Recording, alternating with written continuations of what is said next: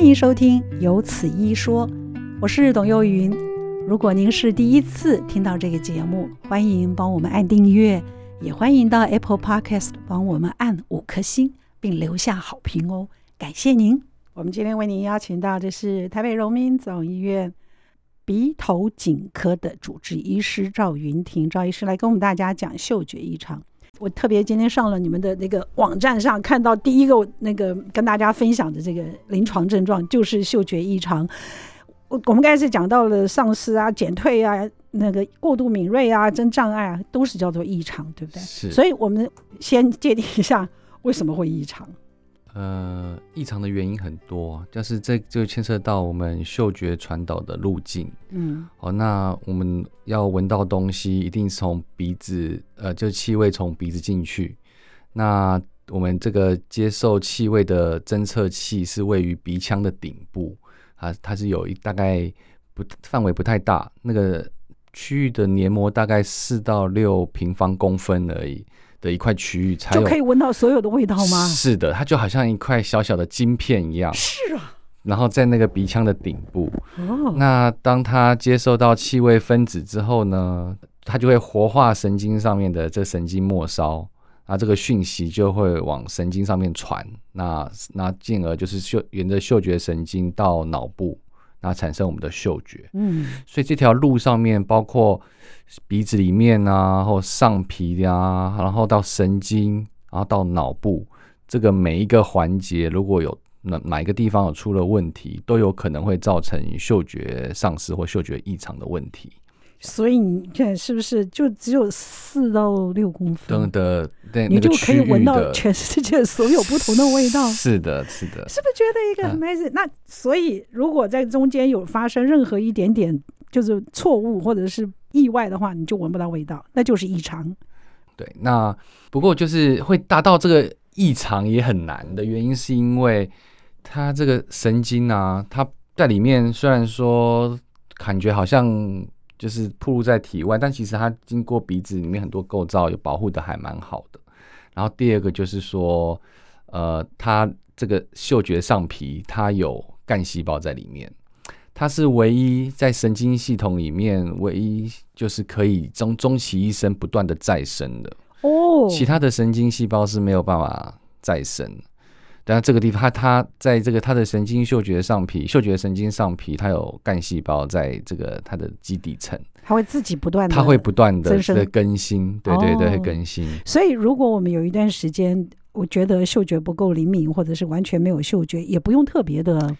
对，紧张。那有可能大部分是可能感冒造成这个有道理，黏膜肿胀，那分子就进不到那个没错晶片的地方。没错，我们对对常常对会有这样的情况。你只要鼻子一塞，你就闻不到味道。是的，那是通道的问题，晶片应该是没有坏，只是它接触不到气味。所以，赵医师，你要断定嗅觉异常，其实也不太容易，对不对？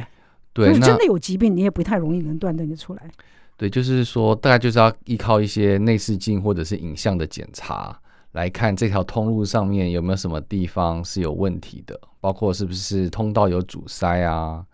然后影像检查看神经是不是萎缩啦，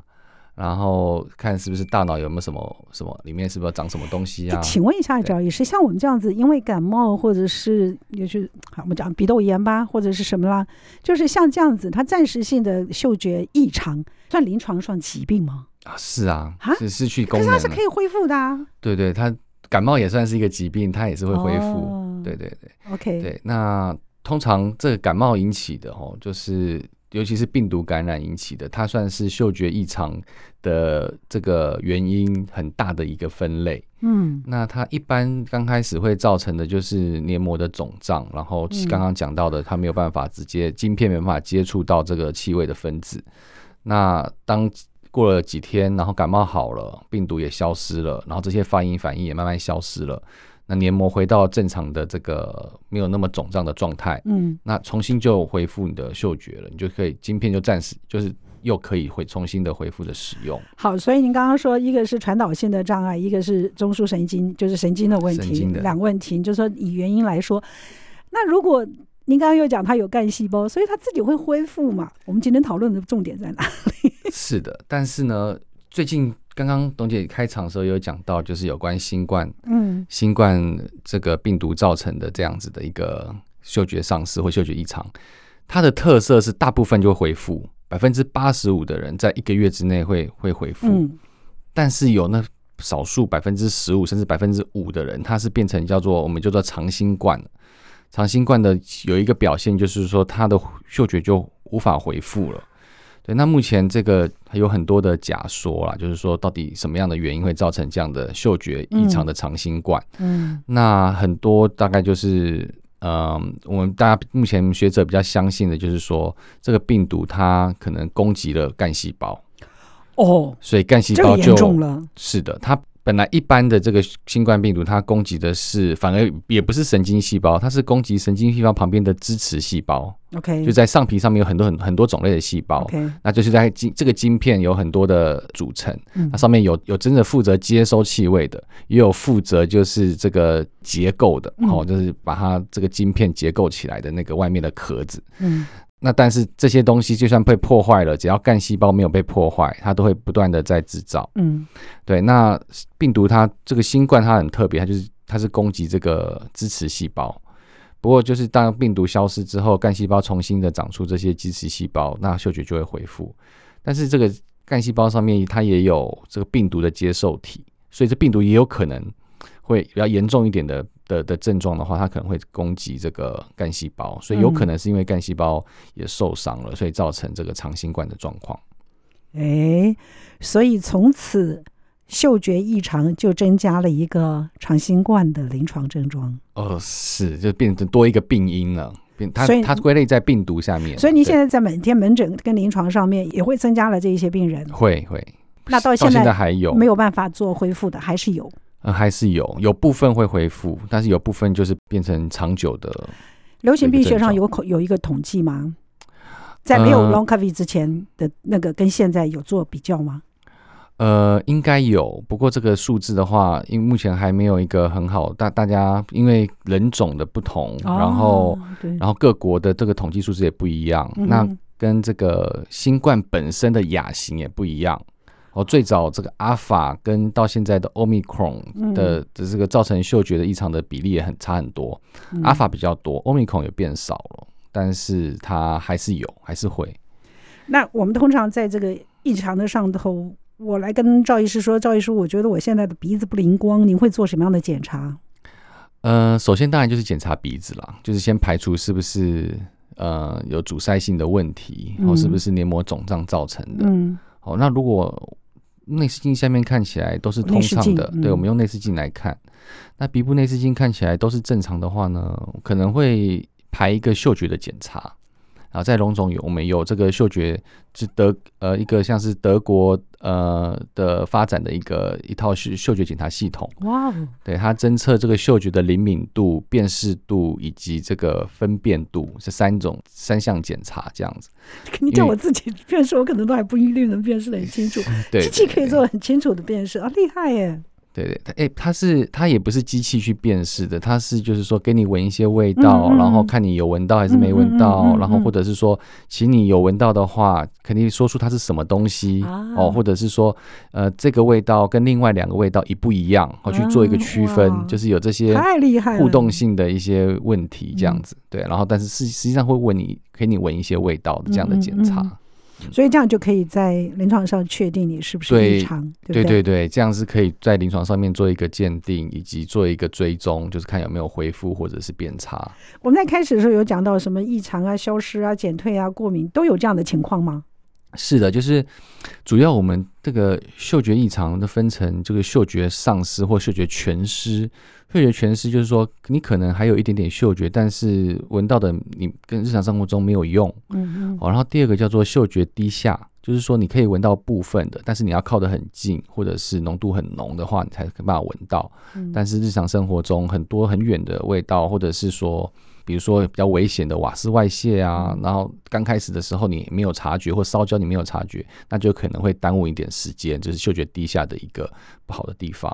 然后再来就是我们还就有它也有危险，对不哎对？这个嗅觉丧失本身还有一些就生活上面的危险嗯要特别注意的。好、然后还有一种叫做呃，这个叫做嗅觉导错，就是说你闻到的味道跟之前的味道又不太一样，哦对，它对原来就是咖啡的味道变成水果的味道，变花的味道，会哦，甚至比较常见的是变成臭的味道。那常常就是说嗅觉导错这样的一个症状，会往往会比嗅觉丧失还要严重，因为闻不到东西，我可以靠听觉啊、靠视觉啊去去做一个补偿。但是如果你闻到是香的味道就算了，就是如果你闻到的味道跟以前不一样，而且是臭的，那是非常困扰的一件事情。嗯，而且这个这个在这个新冠病毒感染之后呢，就是我们也发现，就是说在回复的过程当中啊，嗯，有一些人会经历一段，就是他本来是完全丧失，然后变嗅觉低下，嗯，然后再来会经历一段嗅觉导错的这个闻错，闻到味道跟以前不一样的阶一段段时间，哦，然后才慢嗯慢慢恢复正常。那也是好事啊，对对，所以常常这个道学导错在新冠病毒这个恢复的过程中，常常会被视为一个好的征兆，就是它可能会回会恢复到正常的征兆，但如果不是新冠，你只闻到臭味，那就有问题那了。那就有问题了。对啊，那所以所以这个大家目前的学者是觉得说，你的神经在回这个上皮被破坏掉，那它在重新生长的过程当中。晶片跟电线跟那个神经就是电线，晶片跟电线之间要重接，有时候候接会接错，接错的时候闻的味道就跟以前不一样了所以这个时候呢，你就变成要让大脑慢慢去适应，就是告诉我，以这个味道跟以前不一样咯，它已经变了。但是你要用自己的一个记忆力去弥补，所以慢慢的训练训练，你的这个嗅觉导错的症状就会消，就会慢慢降低。蛮悬的一个听假起说，来真的很悬呢。对对，大脑的可塑性是无穷无尽的，就是说你可以训练它，然后它可以变成，就是会这会不让是你一的个生下活意。识的下指令吗？赵医师很有趣哎，这是个，的，是的，对啊，啊所以你也会 跟病患这样子讲啊，说你要去把它导正过来的味道。对，所以现在目前我们最就是这种非阻塞性的神经性的这种嗅觉丧失，我们第一线，呃，像国际上也是这样子，就是说唯一比较有效的是一个叫做嗅觉训练的方法。哦，对，一有一套叫也是德国这就是发展那个嗅觉笔的太嗅觉测试那边的太强实验室，对对，然后他们发展这套嗅觉训练，那这个套训练已经发展十四年了。它所以其实，很在不新错冠前就有了，所以这个针对新冠病人是非常有效。对，，那反而现在新冠病人用应用在这边是还蛮哎有效的，所以新冠的治疗方式跟我们一般传统的，不能说传统，就是一般我们正常的这种嗅觉丧失啊，或者减少，它两个治疗方式是会有一点点不一样的。我们今天为您邀请到的是台北荣民总医院鼻头颈科的主治医师赵云婷，赵医师来跟我们大家讲嗅觉异常。鼻头颈科属于哪一部啊？耳鼻喉头颈医 学部，就是耳鼻简单来讲就是耳鼻喉里面的鼻耳鼻喉里面的鼻，鼻子，对对就是对，所以你是简单鼻头颈，对对对对对但是哦，它就是耳鼻喉的，的耳鼻喉三现在包颗括里头面颈，对不对？对我们头颈，对啊，因为很多都跟头颈有关系，头颈部的一些鼻部的肿瘤也会跑到颈部。那我请问你，如果嗅觉有那个异常，我们就只有看鼻科了。哎就就是我对一鼻科或者是神经科，但是啊，或者是神经内科，但神经内是科也管这个吗？但是其实，在我们医院大部分还是鼻科，因鼻科为对啊我们还会会先检查鼻子、对呀、、然后要对啊如果有神经问题，你们会再去请教神经。对，内科的如果说是医生嘛中对不枢对方面的问题对对的对话，对对对。好，回头来谈到我们刚刚在讲听歌之前，我有说，呃，长新冠的这个嗅觉异常跟我们一般所说的嗅觉异常，在治疗上头，我说我说肯定会不太一样。不过赵医师马上就有话要说， 嗯、其实差不多，差不多，对差不对多，因为新冠病毒的新冠的这个嗅觉异常就是病毒引起的。那过去会造成嗅觉异常的原因，那我刚刚有提到，就是病毒感染引起的，就占嗯很大的一类。嗯，那所以当初在疫情刚开始啊，二零二零年初的时候，最早就是英国的一个医生，他比较紧，他是鼻科的医生，他就他发发现现就发现，哎，好像真的嗅觉异常。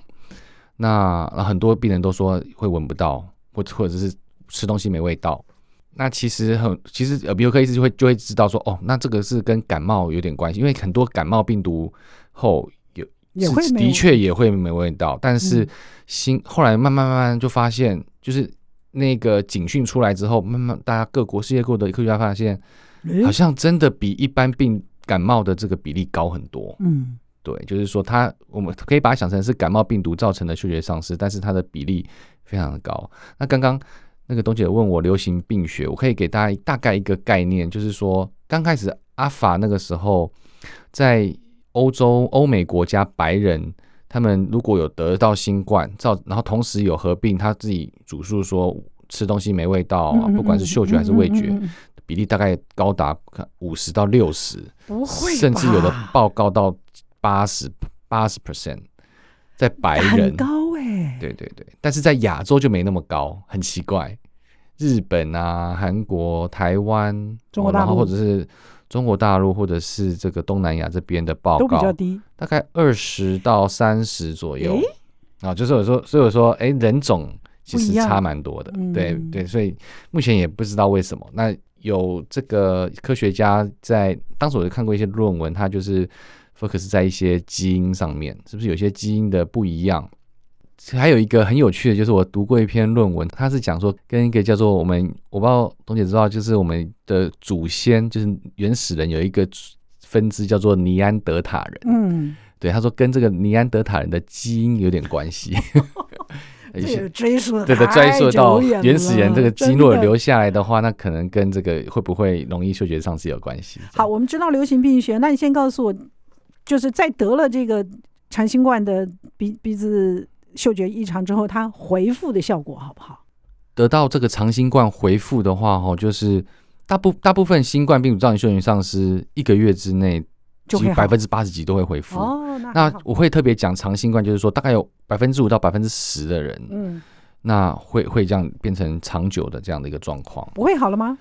那就如果说是超过三个月以上的这种的话，哈，它的回复的的比例可能要再查一下，但是我想可能还是有一半的机会会回复，但是就是还有一半的机会可能就没办法回复了。那您告诉我一下怎么样治疗的？那目前我们的治疗就是靠嗅觉训练的方式啦，吼，那那嗅觉药训物练没其的实吗？药物的话，吼，就是可以一开始的时候可以先用类固醇治疗，就是在哦，类哎在固醇哦，在这个如果你这个得了新冠，然后症状过去之后，嗯一个月之内没有好，嗯我们在第二个月、第三个月之内可以尝试先用类固醇。类固醇的的原因是因为这可能刚刚有提到造成鼻部的一些黏膜的肿胀，那类固醇是用来消肿的。那这个类固醇呢是短期使用，口服配合鼻喷剂外用的这样的两种方式。嗯那我大家应该都会对类固醇可能会有一些惧怕，那长期服用当然有一些副作用。嗯但是我这边讲的是短期，那嗯两个礼拜之内，那如果说效果还是不好的话，那我们就停止使用了，那就要转转往第二线的治疗。对，那嗯，所以先用类固醇，先用类固醇，对，先用类固醇。那现在目前就算是呃，我现在的现在的方式用类固醇，但是目前在各个各国的文献来讲，类固醇还是有一点争议啦，就是说到底用不用效有没有影响到？当然，当然就是说是可以用的，但是效果来讲有点争议，就是有的有的论文说有效，有的论文说没有效。因为赵医师，你刚刚有告诉我们，如果它有两个原因，一个就是中枢性神经，你特别提到，另外一个就是阻塞，像我鼻窦炎也应该是一个很好发嗅觉不。是因为的，我们是家就有小朋友鼻窦炎，然后就味味道就闻得很不清楚，是的，在在新冠之前最常见的是鼻窦炎造成的，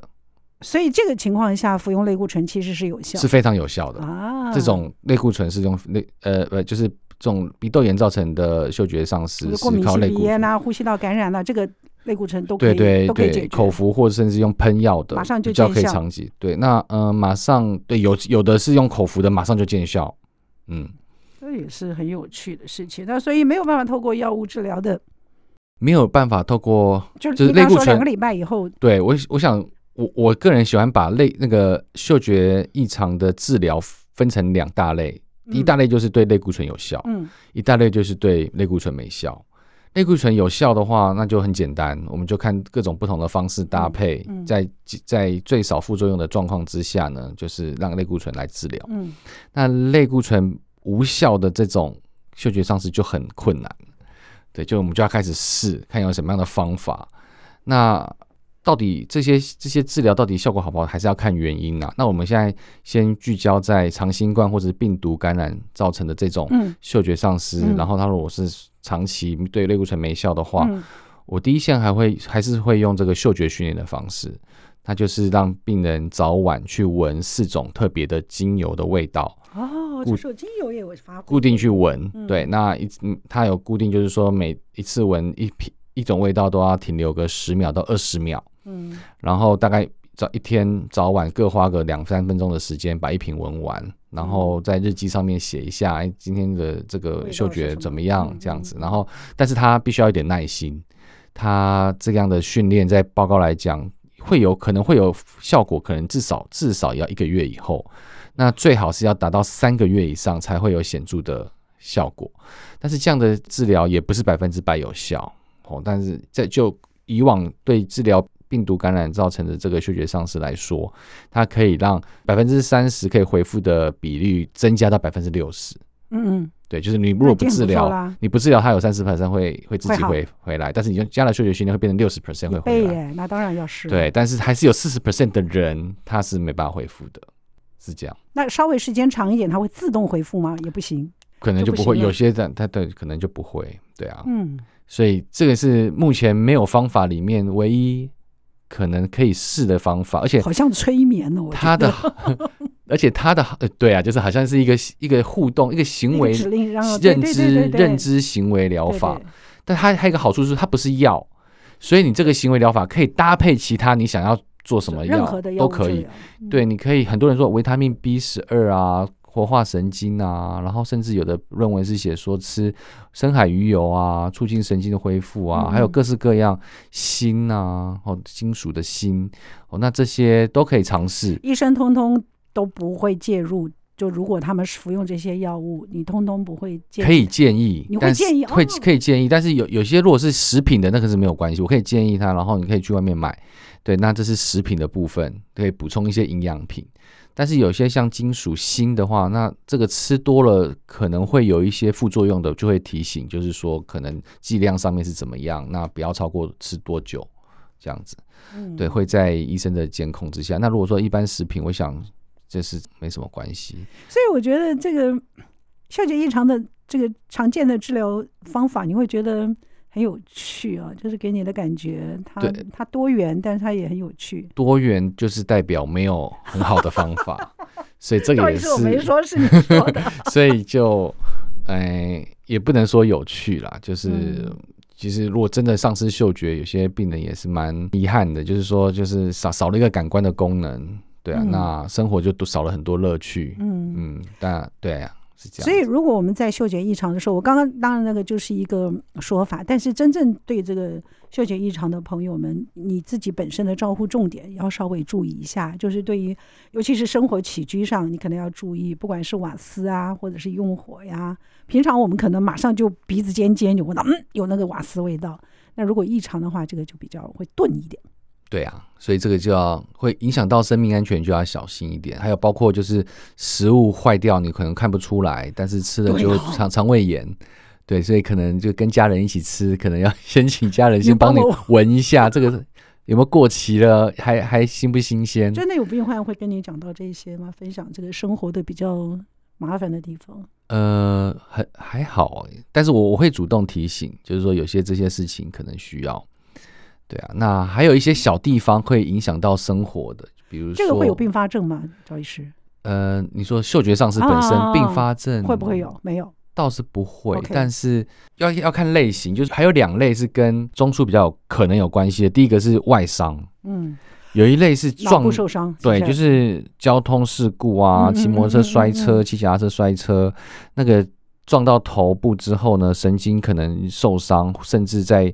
嗅觉区的脑部有淤血，或者是它变成变久了之后结疤软化，那个功能就会丧失。嗯，那或者是神经的断裂，那这种状况的话，要恢复的机会就很难，就非常难。对啊，嗯那另外还有一个族群是，如果说是一种神经退化性的疾病，比如说失智症或者是呃帕金森氏症，嗯嗯，这些神经退化性的疾病有一个特别的地方，就是说它在发病前五年会以嗅觉丧失来做一个警龄、警讯，所以当年纪超过六十五岁以上，那如果有嗅觉丧失的这个状况的话，就是可能要提醒在，就是要注意自己的一些记忆力啊、认知功能啊、判断力啊，是不是慢慢的变得不一样了，或者是说有一些不自主的动作，这些都有可能是是那个退化性神经疾病的一些前兆。所以嗅觉异常还会牵连到这一个部分。对对对，在比较年纪不大过一点这属于比的朋较友，年纪大的朋友，对要对注对意对的对对。哦，你看，它真的也不是一件听起来，我们会刚刚讲说嗅觉异常，它不妨碍身体，那当然是一回事。可是它也会慢慢有干细胞，我们听起来都好像觉得蛮阳光的，可是它也有比较严肃要针对的事不好情的，，是，而且他它也有可不可逆、不可反的情况。好，我们接着要请赵云婷医生，也是台北荣民总医院鼻头颈科的主治医生来告诉我们一下。我们刚刚说预防，其实我觉得那样讲是有一点问题的，就是怎么样保护我们的鼻子吧？ 你看这样子说，这样子说对不对啊？对啊，我觉得第一个就要就是刚好提到头部外伤是一个造成嗅觉丧失蛮大的一个族群，而且它的这个结果都不太好哦，所以我觉得第一个就是小好好好的保护自己的头部，就是在骑不管各位朋友是在骑摩托车啊、骑脚踏车啊，都要戴安全帽，然后特别。在比较繁忙的街道上面，都要遵守交通规则。对，那即使是你是行人，行我我我反而觉得行人更危险，就是有时候要嗯过马路的时候，嗯常你常走的小心，你不一定那对个你 天快飞来什么 事儿。是是，我有很多病人，其实很多是在过马路的时候被车撞，好可怜，对啊，就是就是，而且或骑摩托车人都有防护装备，但是行人是没有的，嗯所以这样就是很可惜。嗯，所以我想第一个就是，呃，小心保护自己的头部，鼻避免腔头鼻部腔也外要保护。那鼻腔的部分的话，我想就是感冒也会容易造成这个嗅觉丧失，所以不要常感冒，对不对，就是要想，就是看你怎么样去避免感冒啊。那如果就是真的家人有感冒，就要戴口罩，嗯哦，然后避免的这个这个密切的接触。嗯，对，那平常的话，鼻子我过敏啊，鼻窦炎啊，这都该。是的，对啊嗯可，是鼻窦炎，赵医师这是很难防的，鼻窦炎有点跟体质啊、环境啊，呃，都有一些关系。尤其过鼻那个鼻子过敏，所以现在哪个小朋友不过敏啊？对啊， 对所以就是如果过敏的这个部分的话，哦，就是因为尘台台湾很多尘螨呐，